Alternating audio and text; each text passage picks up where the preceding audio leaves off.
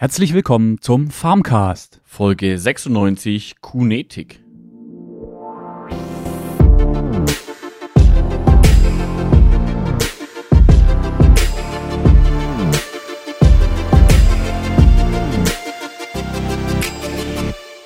Herzlich willkommen zu einer neuen Folge Farmcast und heute erklärt uns Geschäftsführer Martin Buschwieseke von Semex Deutschland in einem spannenden Interview über die Arbeit in der Genetik an Rindern auf. Und heute wieder mit dabei Jessica und Peter. Hallo. Hallo. Hallo. Ja, top motiviert starten wir in die Folge. So, Jessica, wie war deine letzten zwei Wochen? Oh, heute darf ich mal anfangen. Ja, Ladies first. Wow. Letztes Mal war ja die Petra dran und diesmal bist du dran. Ja, wie waren meine letzten zwei Wochen? Ich war ja noch ähm, im Praktikum bei der Firma Semex in Pferden an der Aller und ähm, habe da teilweise im Büro mitgeholfen und teilweise war ich auf Messen, unter anderem ja die Landtage Nord in Wüsting und auf der Norla im schönen, schönen Schleswig-Holstein in Rendsburg. Ich war mit den Außendienstern teilweise auch mit und durfte mir ein paar Betriebe mit anschauen, ähm, durfte Anpaarungen mitmachen und ja, habe relativ viel gelernt mitgenommen, hatte jetzt Freitag meinen letzten Tag und bin super froh und dankbar, dass ich das machen durfte und dass ich da auch überall mitfahren durfte, dass ich auch viel gelernt habe, würde ich doch behaupten wollen, auf jeden Fall. Und halt einfach mal wieder einen tieferen Einblick in eine mir noch fremde, unbekannte Branche, außer jetzt das, was man in der Uni lernt, bekommen habe. Wie lange warst du da jetzt? Ich war sechs Wochen da. Sechs Wochen. Und das war jetzt eigentlich so ein Praktikum, was du von der Uni aus machen solltest, musstest. Ja, mehr oder weniger. Also Genau. von der Uni aus haben wir halt tatsächlich die Vorgabe, man muss zwölf Wochen ein Praktikum machen auf einem landwirtschaftlichen Betrieb. Also zählte Semex jetzt da leider nicht rein. Ich habe es also Ah. eigentlich freiwillig für mich gemacht. Genau, aber es ist auch nicht schlimm. Ich habe es nicht bereut.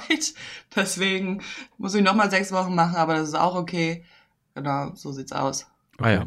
Und jetzt geht dein Studium wieder los bei dir, ne? Ah, erstmal gehen die Klausuren wieder los. Ich Oh, bin auch okay. fleißig am Prokrastinieren. Ah, super. Ja, wenigstens was Sinnvolles, ne? Ja, gut. Ja, es ist auch schön, ja. Äh, Peter, ähm, wie waren deine Wochen? Ja, wir hatten ja letzte Woche, letzten zwei, vor zwei Wochen drüber geredet, dass ich, glaube ich, äh, mit der Ernte jetzt dann mit dem Mais und so jetzt starte oder mittendrin bin. Ja, da sind wir jetzt abgeschlossen mittlerweile. Und ich sage mal so, der Ertrag, der war dann dieses Jahr zum Glück bei uns wieder relativ gut. Wir mussten alles total überfüllen. Der Mais ist heiß sozusagen. Ja, der Mais ist heiß, richtig. Und ja, wir, wir, wir haben eigentlich zu wenig Platz gehabt für alles, aber ja, konnten es dann doch irgendwie äh, ja, noch halbwegs unterbringen. Haben halt ein bisschen überfüllt jetzt, aber ja, es geht schon. War auf jeden Fall super, hat alles super geklappt. Äh, es gab, keine Zwischenfälle. Ähm, und so muss es ja auch sein. Bin ich sehr zufrieden damit. Genau. Und was wir noch gemacht haben, ist auch die Getreideaussaat. Haben wir dann auch schon abgeschlossen bei der Gaste auf jeden Fall. Äh, genau. Und jetzt kommt dann noch die dritte Kale, die werden wir jetzt dann die nächsten zwei Wochen noch aussäen. Und dann, sage ich mal, sind wir eigentlich für dieses Jahr, für diese Saison zum größten Teil wieder durch. Dann geht's eigentlich schon ja, in Herbst und Winter, wo es jetzt dann wieder ein bisschen entspannter wird. Okay. Jo. Wo man sich mal ein bisschen die, die Beine baumeln, äh, die Füße baumeln lassen kann. Ja, wie uns fällt bestimmt genug ein, was wir noch arbeiten können. Wir haben ja noch ein Projekt an der Biogasanlage, ein Bauprojekt. Okay, noch ja, eins. Das, ja, ja, das ähm, erzähle ich dann, wenn wir dann dabei sind oder wenn wir dann Okay. so weit sind. Genau. Okay. So, und beim Farmcast gibt's noch was Neues, Thorsten. Du hast da ähm, so ein, was soll ich sagen, längeres Kommentar. Ja, uns hat äh, Silas äh, eine E-Mail geschrieben, äh, hat mal so ein bisschen die Luft rauslassen wollen und äh, fand das auch echt gut. Da hören wir doch mal rein. Moin, ich heiße Silas, 17 Jahre alt und komme aus der schleswig-holsteinischen Marsch nahe der Elbe. Ich bin begeisterter Zuhörer eures Podcasts und verspüre den Drang, einfach mal aufzuschreiben, was mich so sehr an den aktuellen Themen ankotzt. Kurz zu mir, ich lebe auf einem Kleinbetrieb mit 30 Milchkühen und 4,8 Hektar Ackerland. Ich habe der normalen Landwirtschaft abgeschworen, mache jetzt mein Abi, darauf meine Ausbildung zum Milchtechnologen und werde hobbymäßig mit meiner geliebten Landwirtschaft weitermachen. Erstens, Die Düngeverordnung, das brennt mir schon lange auf der Seele. Es heißt doch immer, man wolle kleine Familienbetriebe fördern. Die Düngeverordnung ist genau das Gegenteil. Vier Stunden nach der Ausbringung sollen wir die Gülle einarbeiten. Auf meinem Betrieb hat der stärkste Schlepper 88 PS. Es ist nur ein Güllewagen 5 Kubik mit Schwanhalsausbringung vorhanden. Es gibt zwei Optionen zur Lösung. Erstens, neue Maschinen, ist aber kein Geld dafür da. Oder zweitens, den Lohnunternehmer beauftragen, der aber mit 15 Kubik Schleppschlauchfässern ankommt, das einmal im Frühjahr die unterm Winter angefallene Gülle und im Herbst Regenwasser und Restmengengülle, der die Gülle ausbringen kann. Wie soll es ein Kleinbetrieb stemmen? Auch für die Großbetriebe ist die Düngeverordnung sehr unschön, für uns aber ist sie tödlich. Ich halte subtile Tiermengenbegrenzung pro Fläche, die in Besitz ist, für angebrachter. Natürlich so, dass Pächter keine Nachteile beim Verlust von Feldern haben. Zweitens. Die Agrarprämie, gutes Prinzip, fragwürdige Umsetzung. Ich als Kleinbetrieb sehe die Flächensubvention als Problem, denn ein Großbetrieb mit mehr Fläche bekommt mehr Geld, hat dadurch Geld, um sich neue Flächen zu kaufen und bekommt noch mehr Prämie. Teils musst du noch nicht mal richtiger Landwirt sein, um davon zu profitieren. Als Kleinbetrieb kann ich da nicht mithalten. Ich fände es sinnvoller, die Prämie stärker auf den sekundären Sektor zu konzentrieren. Heißt, mehr Geld für Tierwohl, umweltmäßige Verbesserungen, Gülleseparation und so weiter. Drittens. Die Gesellschaft. Es geht nicht in meinen Kopf. In Folge 80 und 79 Wie ist Deutschland habt ihr es ja schon angesprochen. Die Discounter reduzieren immer mehr die Preise. 1 Euro für ein Liter Biomilch, 75 Cent für konventionelle Milch. Der Verbraucher kauft es, sonst hätte der Markt schon reagiert und das selbstverständlich. Daher finde ich die Aktion Grüne Kreuze super, sodass ich selbst eins gebaut habe. Der Verbraucher ist die einzige Macht, die uns noch helfen kann. Bei schlechten Milchpreisen, bei schlechten Fleischpreisen. Auch wenn es nicht jedem möglich ist, 1,50 Euro für den Liter auszugeben, möchte ich doch bitten, nicht sein Gewissen mit 1 Euro Biomilch aufzubessern und als Besserverdiener auch etwas an die heimische Landwirtschaft zu denken. Viertens. Die Wolf-Thematik. Muss ich da noch was sagen? Ich finde es schrecklich, dass die Regierung glaubt, wir wären mit Schadensersatz für gerissene Tiere zufrieden. Ist die Regierung nicht eher die Einheit, die das lebende Tier schützen muss und zeigen soll, dass Tiere nicht nur einen wirtschaftlichen Wert haben? Oder ist es im Sinne der Regierung, dass wir unsere Tiere wie eine Immobilie oder ein Grundstück behandeln? Wie ein Sachgegenstand? Sorry, aber das ist nicht meine Interpretation von Landwirtschaft. Danke fürs Lesen. Das musste einfach mal raus. Wir haben verloren. Ich muss schauen, was ich noch retten kann. Es ist traurig. Machen wir mal wieder gute Stimmung und freuen uns über die grandiose Strohernte dieses Jahr. Mit freundlichen Grüßen, Silas. PS, Jessica ins Boot zu holen, war eine super Idee. Ja, danke Silas äh, für die ausführliche E-Mail und äh, ja, man merkt schon, dass das Thema dich dir ziemlich nahe geht. Und ja, wenn du da auch schon praktisch, wie du im ersten Satz ja schon schreibst, dass du mit der normalen Landwirtschaft irgendwie abgeschworen hast, äh, kann ich dich verstehen damit. Äh, weil, ja, ich, ich verstehe auch deine, ja, deine Meinung, die du hast und wie du sie siehst. Ähm, das ist einfach ein schwieriges Thema. Und ich meine, deswegen gibt's ja eigentlich auch irgendwo den Farmcast. Der ist ja eigentlich aus genau dieser Stimmung, die du hast, auch ein Stück weit entstanden, weil mir ging's ja irgendwo genauso. Und ich wollte einfach mal ja, auch gucken, dass ich das, die Meinung mal loswerde. Und das ist auch schön, dass du das über uns dann auf jeden Fall auch nutzt. Mal solche Meinungen rauszu äh, ja, lassen. Knallen. Genau. Ja. Nee, fand ich auch echt äh, stark, das, das äh, Kommentar sozusagen. Ja, immer her damit und äh, das wollten wir auch, dass sich da mal äh, welche auch ein bisschen dazu äußern, ähm, wie es in ihnen selber geht. Wenn äh, noch jemand da draußen zuhört und ähm, auch eine Meinung hat und auch vielleicht von seinem Betrieb äh, betroffen ist oder so, gerne ähm, eine E-Mail schreiben, Audiokommentar, äh, das spielen wir hier gerne ein. Ja. ja. So, dann springen wir doch ins Thema, bevor wir hier ins Stocken geraten. Genau. Ich nehme hier mal das Zepter kurz in die Hand. Natürlich. Ich denke, bevor wir uns das ähm, Interview anhören, können wir mal so ein kleines Meinungsbild einholen. Und dann würde ich doch euch beiden einfach mal fragen, so was was haltet ihr denn jetzt so überhaupt von dem Thema Zucht oder auch genetische Modifizierung? Einfach mal so frei weg. Magst du, Peter, oder? Ja. Ähm, ist egal, wenn du gerade einen Satz hast, dann gerne. Nee, dann äh, mach du, Ladies first. Ähm, ja, wir hatten ja darüber schon in Folge 18 äh, Hashtag Gehensund schon mal ausführlich gesprochen, der Thorsten und ich damals. Ist schon doch schon eine Weile her, das sind Ja. jetzt dann ja zwei Jahre. Tolle. Zeiten, ne? Waren es Ja. damals. Ja. Als ihr noch jung wart. Ja, Ja. genau. Vor zwei Jahren, als wir noch jung waren ähm, und, und noch alles entspannt war. ja. Also, ich muss sagen, ich meine, man muss da schon, ich finde schon differenzieren äh, zwischen äh, der Zucht und der genetischen Modifizierung, beziehungsweise ja auch irgendwo dann der, der Genveränderung der künstlichen. Weil Zucht ist ja irgendwo ein Stück weit äh, ja nur eine Selektion im Endeffekt. Also ich suche mir ja irgendwo ein Tier raus, was äh, äh, schöne Werte hat, die ich haben möchte, und paar sie halt mit jemandem, der auch gute Werte hat. Und dann hoffe ich, dass zum Schluss auch wieder was rauskommt, was äh, gute Werte hat. Also, was heißt gute Werte? Halt einfach irgendwas, was ich haben möchte. Also wenn eine Tier. Kuh und Kuh, dass da eine Kuh rauskommt, kein Affe, ne? So Genau, richtig. ja, nee, aber ähm, das ist ja, also da habe hab ich, finde ich, das ist irgendwo ja nichts, was jetzt irgendwo, glaube ich, moralisch ein großes Problem darstellt.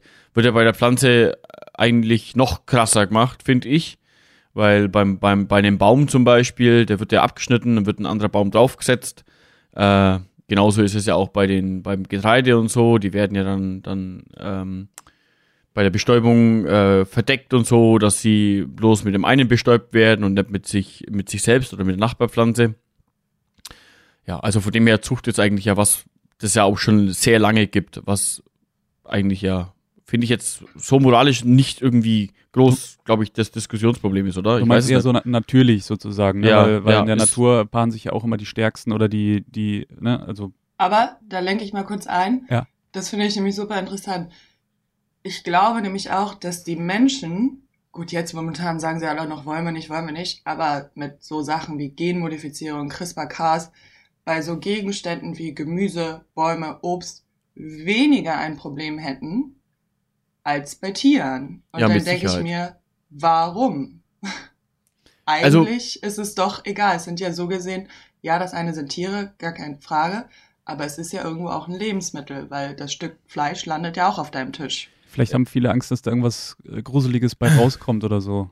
Ja, ich meine, es ist, ist schon auch verständlich, erstens, was du sagst, dass das Gruseliges rauskommt und zweitens ist es natürlich so, du spielst halt ein Stück weit schon, ich will jetzt nicht sagen Gott, aber du spielst halt Hm. do, doch schon irgendwie, ja, größere Macht, finde ich. Also, du, du lässt der Natur auf jeden Fall nicht mehr den freien äh, Lauf, ne? Also, Aber ist ja bei den Pflanzen ja auch so, ne? Ja, eben, das meine ich ja. Wo ist da jetzt der Unterschied? Also liegt es wirklich nur daran, dass es vier Beine hat und Mäh macht? Hm. ja. Weil Das- bei Gemüse und Obst. Ja, dass der IQ ja einfach höher ein ist von dem, genau.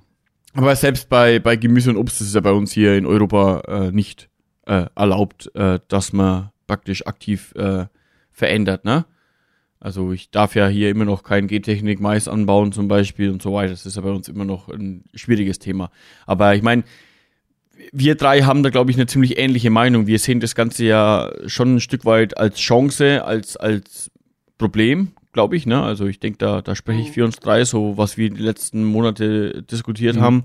Über das Thema waren wir immer alle sehr, sehr ähnlich. Und ich muss halt sagen, gerade das Thema jetzt CRISPR-Cas und so, äh, ich denke, das wird sich schon, äh, wird das Ganze ein bisschen verändern, weil, weil halt theoretisch, ich meine, man muss sich schon mit dem Thema befassen, aber theoretisch kann halt mit dieser Technik fast jeder äh, mit einer gewissen, sag mal, Ausrüstung, die jetzt nicht das Budget besprengt, ne? Hm.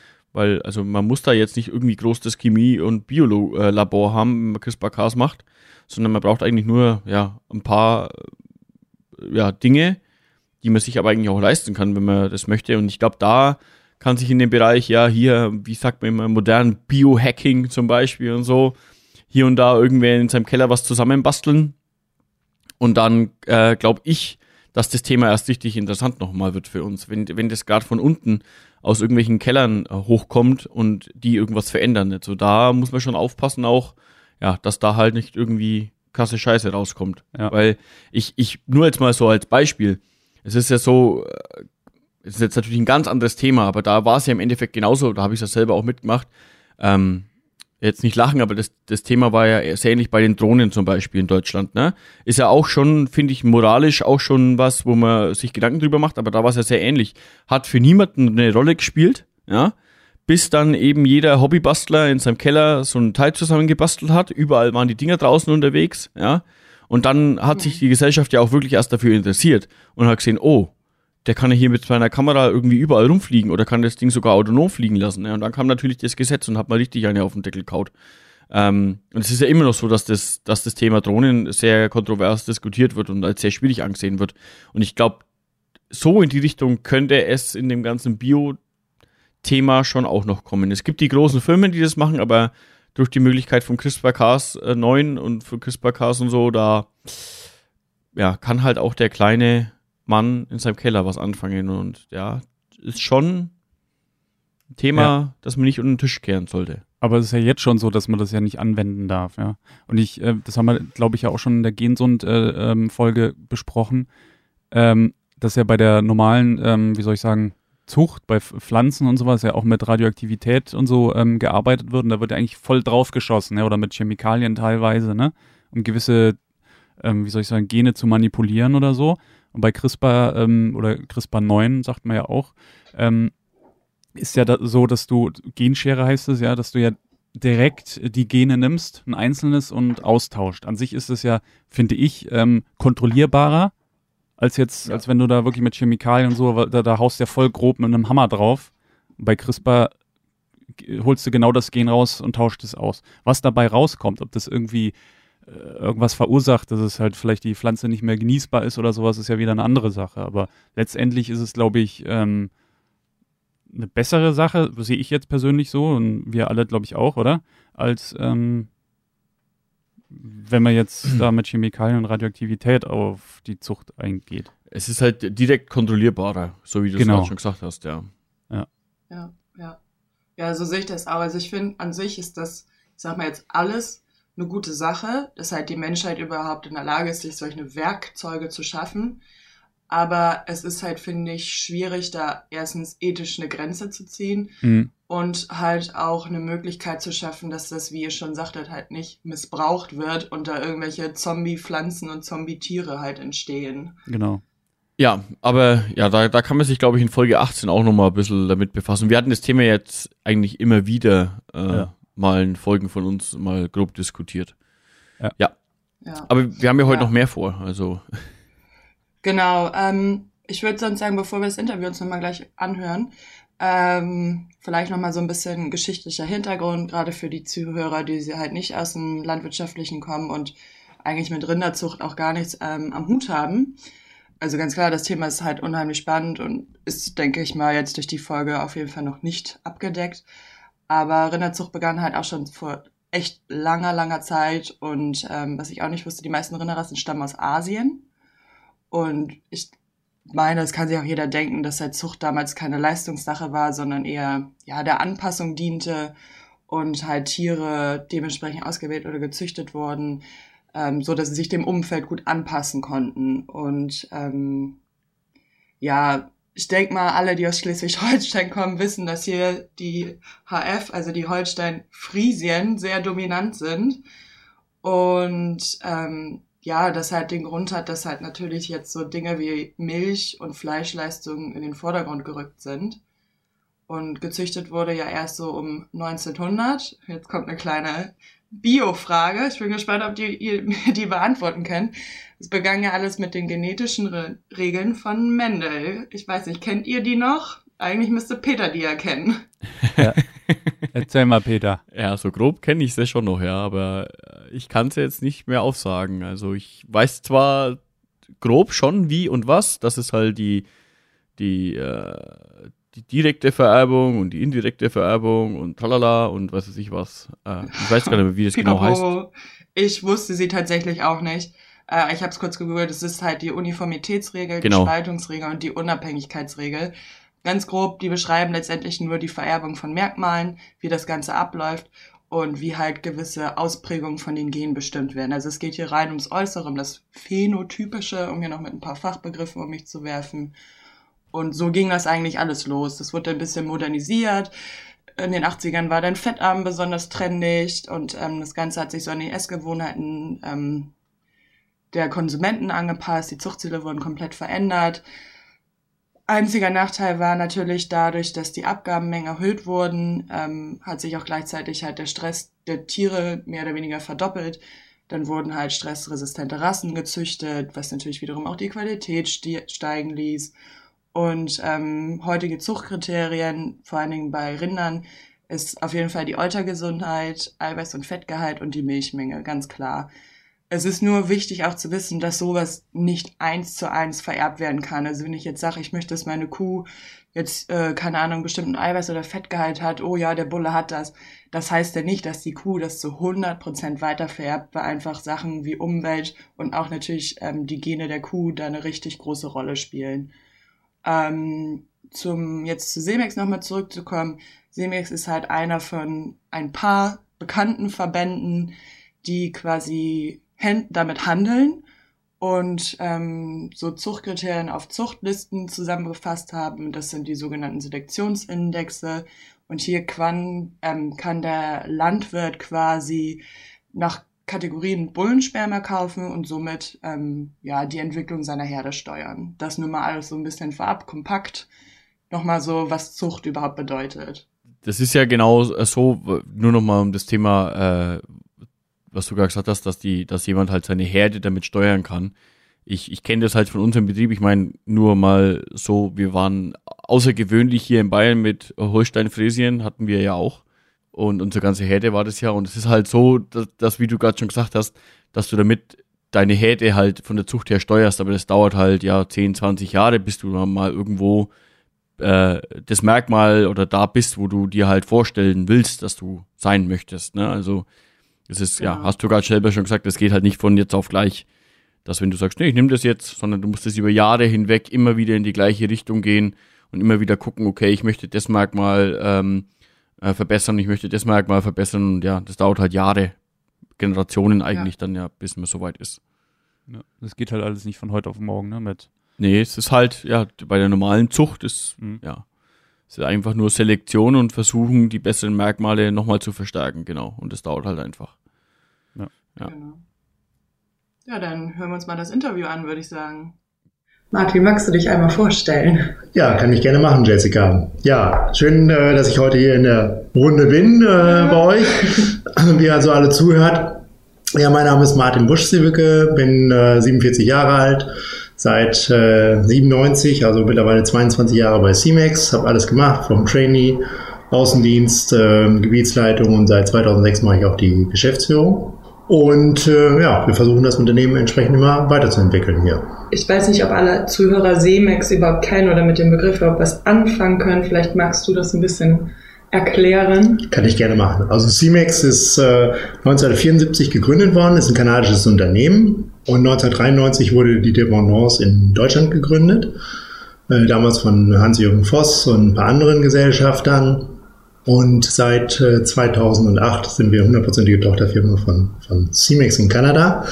Was machen wir eigentlich? Wir kaufen äh, Rindersperma aus Kanada ein und jeder, der Holstein-Kühe hat, weltweit, hat auch CMEX-Genetik direkt oder indirekt im Bestand.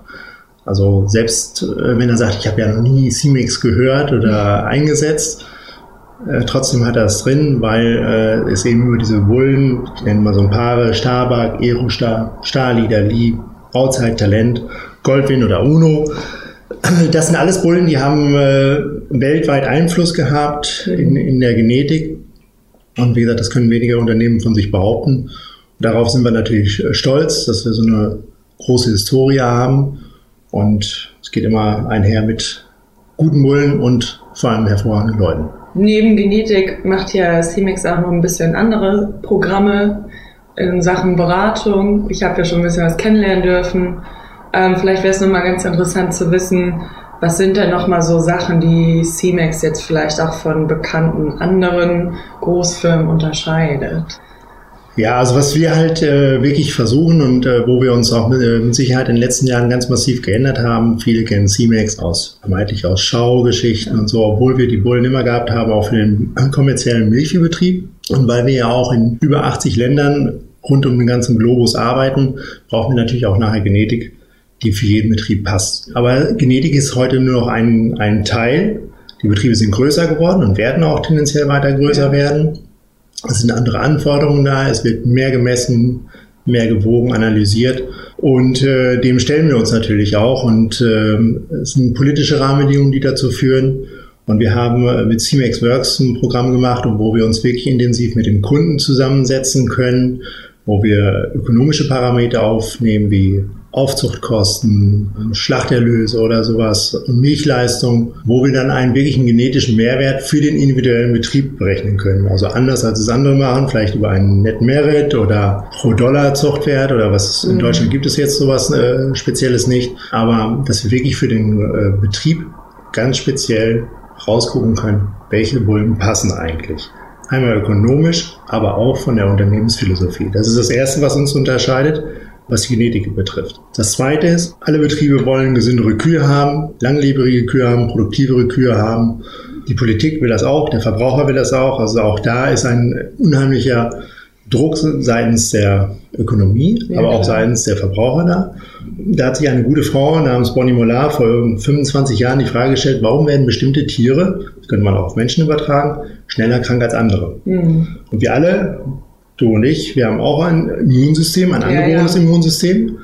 Und wir werden unterschiedlich schnell krank. Manche kriegen sofort einen Schnupfen, manche können in einer Epidemiezone wohnen und kriegen äh, trotzdem keinen Schnupfen. Ja. Und das gibt es bei Kühen auch. Die kriegen schnell eine Mastitis, weniger schnell eine Mastitis oder eben auch Totalverlust. Das heißt, dass eine Kuh stirbt, mhm. was auch passiert. Auch da gibt es signifikante Unterschiede oder bei Lahmheiten. Und wir haben halt äh, die Möglichkeit, dass wir unsere Bullen exklusiv auszeichnen können, ob sie diese hohe Immunabwehr haben. Ja. Die nennen sich dann Immunity Plus mhm. Vererber. Auf der Webseite oder bei uns bei cmex.org wird man die finden oder eben äh, auch auf bei cmex.com kann man da ganz schnell auf diese Bullen kommen. Wir haben Untersuchungen gemacht auf Betrieben, die diese Genetik eingesetzt haben, um dann auch Verbesserungen zu festzustellen und es ist frappierend, was es da für Unterschiede gibt. Es gibt genetische Möglichkeiten. Das ist die effektivste genetische Möglichkeit mit 30 Prozent Erblichkeit. Das unterscheidet uns. Das können wir bei den Bullen machen. Mittlerweile werden immer mehr weibliche Tiere genomisch untersucht. Einmal um zu schauen, welchen Tieren arbeite ich überhaupt weiter. Ja. Weil die Bachpreise sind sehr hoch, die Düngeverordnungen werden immer schärfer. Also kann ich weniger Tiere aufziehen, wenn ich das äh, ökonomisch betrachten will. Also ja. muss ich auch wissen, mit welchem will ich weiterarbeiten. dafür untersucht man heute immer mehr die Jungtiere, um dann die Entscheidung zu treffen. Und da können wir dann auch ausweisen, ob diese Tiere hohe Immunträger sind, was positiv ist, mittlere Reagenten sind oder schwache Reagenten. Mhm. Und dann kann man entscheiden, geht dieses Tier aus dem Bestand raus oder paare ich das dann nachher entsprechend mit einem hohen Immun Vererber an. Das ist das äh, Zweite. Dann haben wir ein Analysetool, wo wir aus Herdenmanagementprogrammen Daten erheben. Das heißt automatischer Upload. Äh, es geht mit fast allen äh, bekannten Herdenmanagementprogrammen. Können wir die Daten rausziehen. Und es gibt einen standardisierten Report, den wir monatlich an den Betrieb versenden oder auch mit dem Betrieb besprechen. Wir haben auch einige Betriebe, die gehen damit zur Bank, um zu zeigen, wie läuft eigentlich im Moment meine Produktionstechnik. Und das ist immer nur auf kurzfristige Daten ausgelegt, damit man dann so schnell sehen kann, ob es Veränderungen gibt und in welchem Bereich, positiv oder negativ. Das Ganze nennt sich Dairy Track. Das ist ein weiterer Teil, der uns natürlich separiert von, von den anderen, was andere so in der Form nicht machen, vor allem nicht in, der, dem kurzen Zeitraum von vier Wochen. Und dann haben wir natürlich, das ist glaube ich das immer das Entscheidende, haben wir ein ausgezeichnetes Team. Hochmotiviert, du hast ja auch schon einige genau. miterleben dürfen genau. auf, der, auf der Norla und in äh, Wüsting. Also darauf bin ich unheimlich stolz, dass wir so gute Mitarbeiter haben, sowohl im Büro als auch draußen, die passioniert sind und äh, wirklich das auch genießen, mit den Kunden sich auszutauschen, auch ein bisschen zu reiben und die auch ein bisschen zu, zu fruckeln. Bist du eigentlich wirklich auf dem richtigen Weg, was du da machst? Und ja, und dann müssen wir halt eben auch das Netzwerk fördern mit anderen Partnern, mit aus anderen Bereichen, um, ja. um da eine Ressource zu geben an die, an die Kunden. Ja klar, oder auch Kooperation einzugehen. Genau. Ja. ja. Was immer noch so interessant ist, das fragen wir eigentlich immer jeden, weil ja momentan auch super viel in den Nachrichten und überall zu hören ist. Ähm, vielleicht erstmal bezogen auf die Rindergenetik. Was meinst du, tut sich da noch oder wie sind so die Zukunftsaussichten? Also gibt es irgendeinen Trend, wo du jetzt sagst, in die Richtung wird es gehen? Das ist wirklich eine ganz schwierige Frage. Ähm, ich habe eine persönliche Meinung, äh, die ja. konterkariert aber oder die steht im Gegensatz zu vielleicht auch ein bisschen zu der politischen Richtung, die dann da ist. Also es wird mit Sicherheit, also man könnte den Trend mit der Hornlustzucht zum Beispiel unheimlich schnell forcieren. Ja. Stand jetzt ist, arbeiten wir mit, wenn wir mit Hornlustbullen arbeiten, das merken wir aus in Elevate-Untersuchungen, mit deutlich schwächerer Genetik mhm. auf den Betrieben, was ökonomisch nicht vertretbar ist. Also nur weil das Tier hornlos ist, dass ich dann sage, weniger Milch, weniger Nutzungsdauer oder andere Dinge dann in Kauf nehme, kann ich das nicht, äh, eigentlich nicht akzeptieren als Betriebsleiter. Ja. Es gäbe eine Möglichkeit, das wäre CRISPR. CIMEX macht in Nordamerika da auch äh, gewisse Versuche in, in dem Bereich, um genetisch hornlose Tiere zu erzeugen. Das ist ja keine Genmanipulation, sondern das ist ja eine genau. Mutation, die in der Natur auch vorkommt. Ja.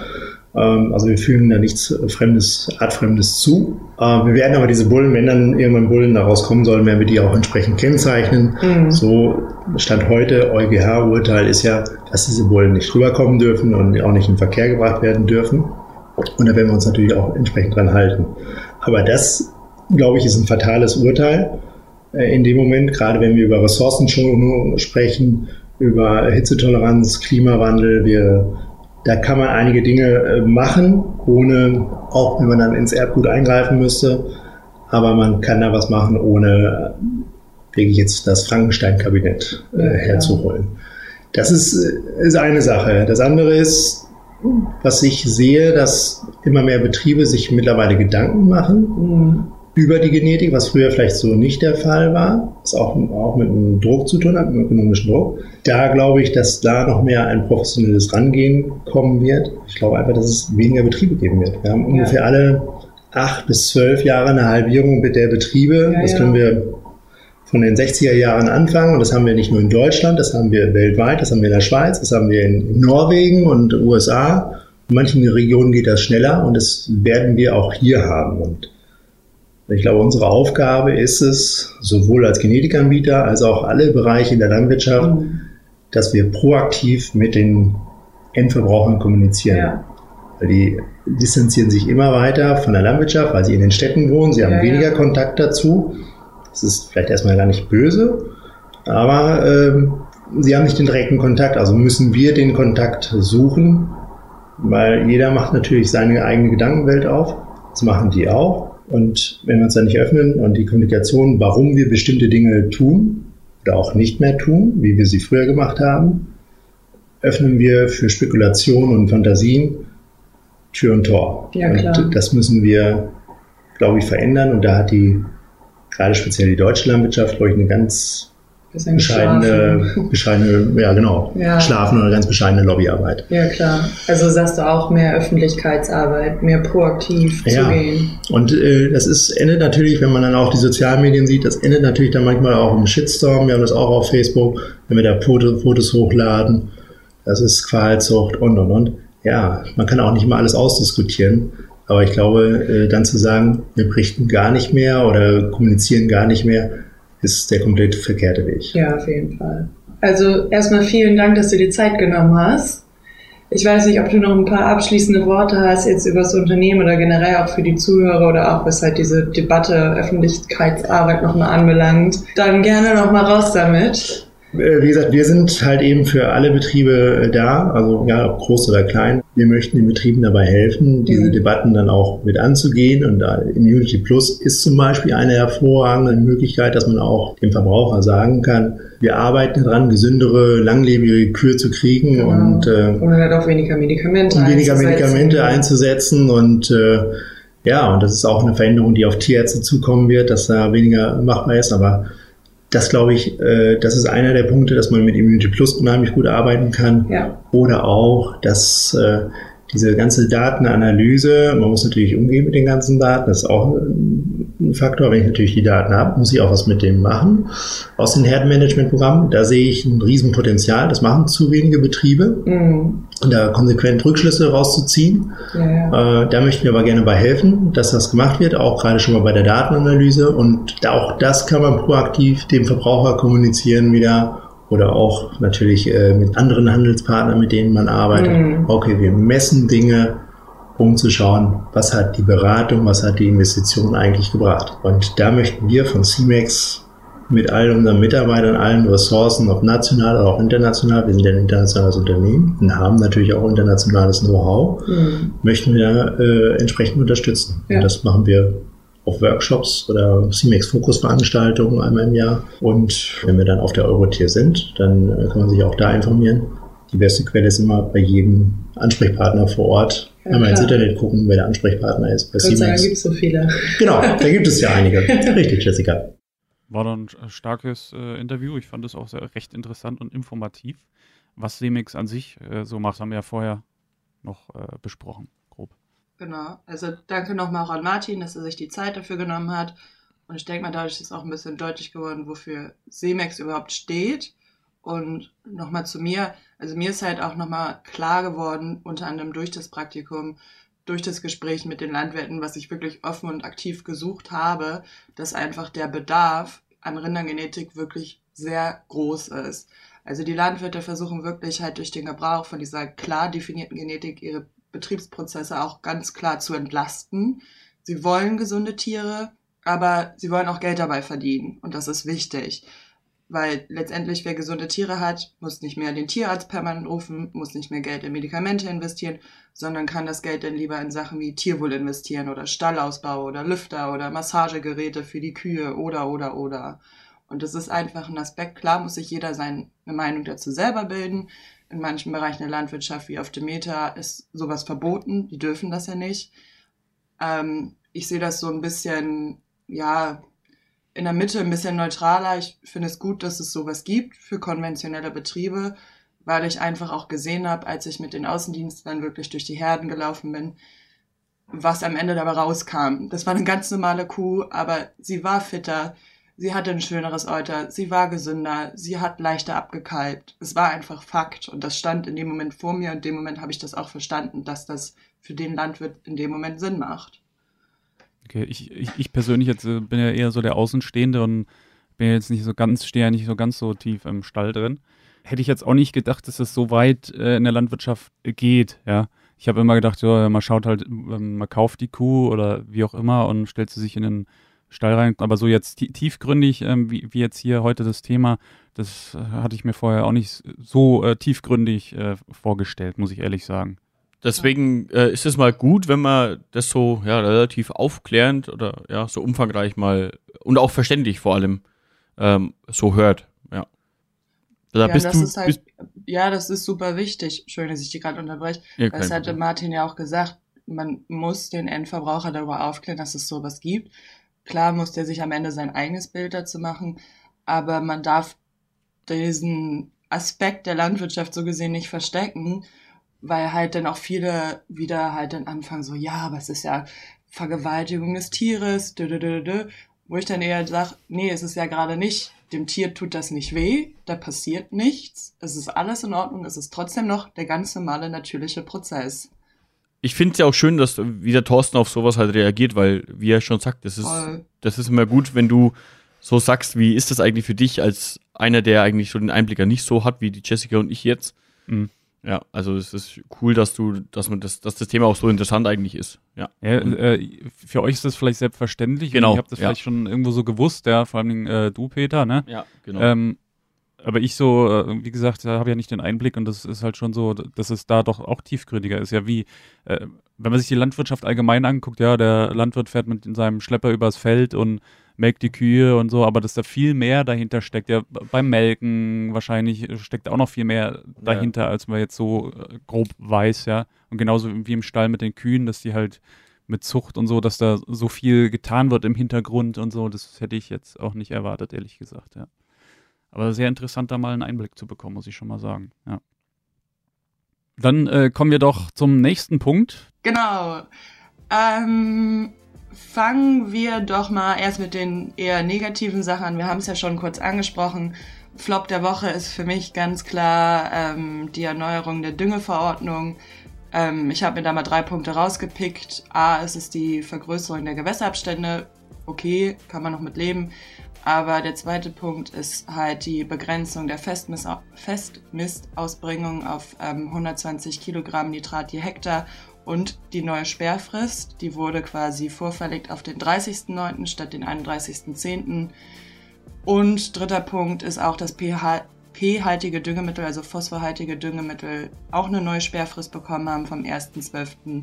bis 15.01. Ich frage mich da, aber das Wort gebe ich am besten auch gleich noch an Peter, werden die Gesetze eigentlich nur noch von oben nach unten gemacht? Also ich weiß oft, wenn ich sowas lese, ich habe die die, die Nachricht oder die, ähm, ja, so einen Bericht darüber, so eine Zusammenfassung habe ich ja bei uns hier in die in unsere Gruppe gestellt, in der wir unsere Themen diskutieren. Und ich habe das kurz davor gelesen und habe mir gedacht, ey, äh, ich, ich verstehe manchmal nicht mehr, wo das hinführen soll. Ja. Und, und gerade genau das, was du jetzt gesagt hast, zum Beispiel die Vergrößerung der Gewässerabstände, das finde ich weiterführend schon als ziemlich großes Problem, ähm, das hat auch der Bauer Willi ja in unserer letzten Folge angesprochen. Das ist einfach das Thema, das grenzt ja an äh, Enteignung einfach. Du kannst ja äh, Fläche, die du davor wirtschaftlich benutzen konntest, musst du dann teilweise sogar als Grünstreifen einsäen und dürft ja dann mehr oder weniger ja, so fast nicht mehr bewirtschaften. Und ich weiß nicht, sowas geht halt einfach nicht. Ja. Das, also, ich weiß nicht, das, das, das ist einfach schwierig. Ich meine, okay, dass man vielleicht die grundsätzlich die, die Gülle nicht bis an den Gewässerrand hinfährt, ähm, mache ich ja sowieso nicht. Ich halte auch meinen gewissen Abstand. Das ist ja okay, aber da wird ja darüber diskutiert, ob man dann nicht vielleicht sogar das komplett aus der Bewirtschaftung nimmt und einfach gar nichts mehr anbauen darf an, an Gewässerrand ähm, und so. Ja, also sehe ich sehr schwierig. Und also für den Außenstehenden, ja. ne, jetzt wie, wie mich, klingt das im ersten Moment ja, ja gut, umso weiter weg vom Wasser, umso besser ist es doch, ne? Ja, ja ist, ist auch ist, ist nachvollziehbar. Äh, Verstehe ich schon. Für auch. kleine Landwirte, die eh schon Probleme haben, irgendwie, ähm, wie soll ich sagen, ums Überleben kämpfen, ist das natürlich ein riesengroßer Eingriff. Ne? Ja, da finde ich aber halt wirklich noch schlimmer äh, diese Verlängerung äh, von, von den Sparfristen und natürlich auch das mit den pH-haltigen äh, Düngern und so weiter. Ich meine, da, da werden Sachen diskutiert. Es, es ist ja jetzt schon für sehr viele Betriebe fast nicht möglich, äh, das irgendwie zu stemmen, beziehungsweise natürlich auch die Dokumentation dazu nochmal zu stemmen. Ja, da wollen sie, äh, diskutieren sie über ein Monitoring und so weiter. Und ich meine, das, das ist halt nicht so, dass sich sowas von heute auf morgen äh, umsetzen lässt für die Landwirte. Und natürlich, wenn es dann schon oft gar nicht die, die Möglichkeiten dafür gibt, das richtig zu dokumentieren. Das ist ja oft das Nächste. Es gibt ja oft gar keine Programme dafür, beziehungsweise irgendwie auch gar keinen Rahmen dafür, wo man sagt, okay, so muss das erledigt werden. Ähm, das ist ja momentan schon das Problem. Ja, also es wird, wenn das, wenn die Gesetze weiterhin in die Richtung gehen und so kommen, dann wird es so sein, ähm, wie, wie uns das hier am Anfang der Folge der Silas schon in seiner E-Mail äh, geschrieben hat. Die kleinen Betriebe werden noch weiter äh, aufhören, aufgeben, sich das nicht mehr antun, sich äh, die Investitionen nicht mehr leisten können. Äh, die großen Betriebe werden sagen, naja, wir sind ja jetzt schon da, wo wir sind, das ist unser Standbein, wir machen das weiter, werden damit ja noch größer, weil sie halt die Kapazitäten der kleinen Betriebe, die aufhören, noch mit auffangen. Ja, und so mittlere Betriebe wie wir zum Beispiel, wir überlegen uns dann halt einfach, okay, in welche Richtung soll es gehen, wo ist es für uns einfacher, wo finden wir uns eher und entscheiden uns dann halt für die eine oder andere Richtung. Und bei uns war es halt ja dann auch, dass wir die Tierhaltung aufgegeben haben. Äh, nur aus diesem Grund, also nicht nur, aber ein großer Teil hat auf jeden Fall aus diesem Grund stattgefunden. Ja, ich finde das aber interessant äh, zu sehen. Die, dieser Spiegel, wenn man den mal so davor hält, ist ja in der normalen, wie soll ich sagen, Arbeitswelt ja auch irgendwie so. Die Reichen werden reicher und die Armen werden ärmer. Genauso ist es wie in der Landwirtschaft. Die Kleinen werden immer kleiner, bis sie gar nicht mehr da sind und die Großen immer größer. Also die Schere geht äh, in diesen Bereichen dann total auseinander, ne? Ja, und das Ding ist halt, äh, die Gesellschaft will ja genau das Gegenteil. Ja, klar.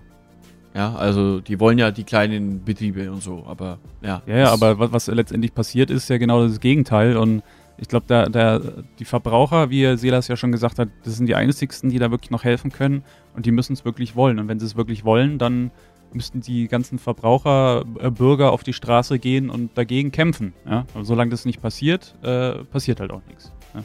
ja, aber die kämpfen ja eher, eher gegen die Tierhaltung. als dass sie für irgendwie was anderes stehen. Naja. Ja, und ich glaube, das wird auch noch so weit gehen. Also ich hatte mich tatsächlich auch mit jemandem, auch jetzt hier aus dem Unternehmen, wo ich Praktikum gemacht habe, darüber unterhalten, dass das erst alles so weit kommen wird, bis es so wieder kurz vor knapp ist, bis halt wirklich der letzte Betrieb zugrunde gegangen ist.